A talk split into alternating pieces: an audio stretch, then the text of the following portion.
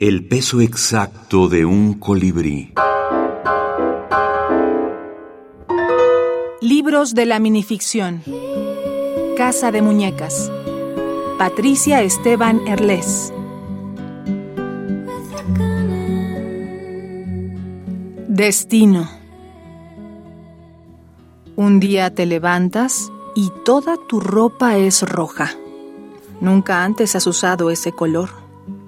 No sabes qué significa ni si le sienta bien el tono de tu piel, si se llevará bien con tu pelo.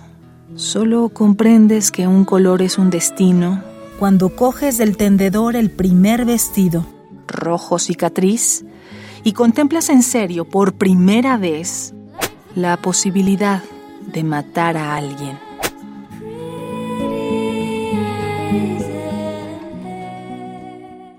A mí me interesa mucho lo suntuoso del lenguaje. Por eso admiro mucho a Reola, por ejemplo, que es un autor, eh, bueno, para mí el mejor autor de microcuentos, es mi favorito, pero sobre todo por la elección de lenguaje mm, refinado, lleno de matices, pérfido ¿no? en, la sugerencia muchas veces también, que es capaz de, de volcar en textos tan breves.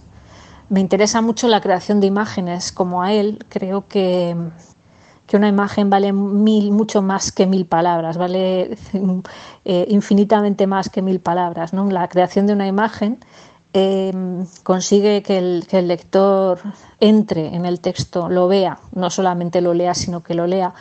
Y esto que parece una obviedad es bastante difícil de conseguir porque en imágenes está están muchas cosas dichas, ¿no? Eh, eh, es difícil crear algo que resulte sorprendente y al mismo tiempo eficaz, que no sea un juego de artificio, un, simple eh, fuego artificial que, que se acaba desvaneciendo y no deja nada. Patricia Esteban Erles, Casa de Muñecas, Páginas de Espuma, España, 2012.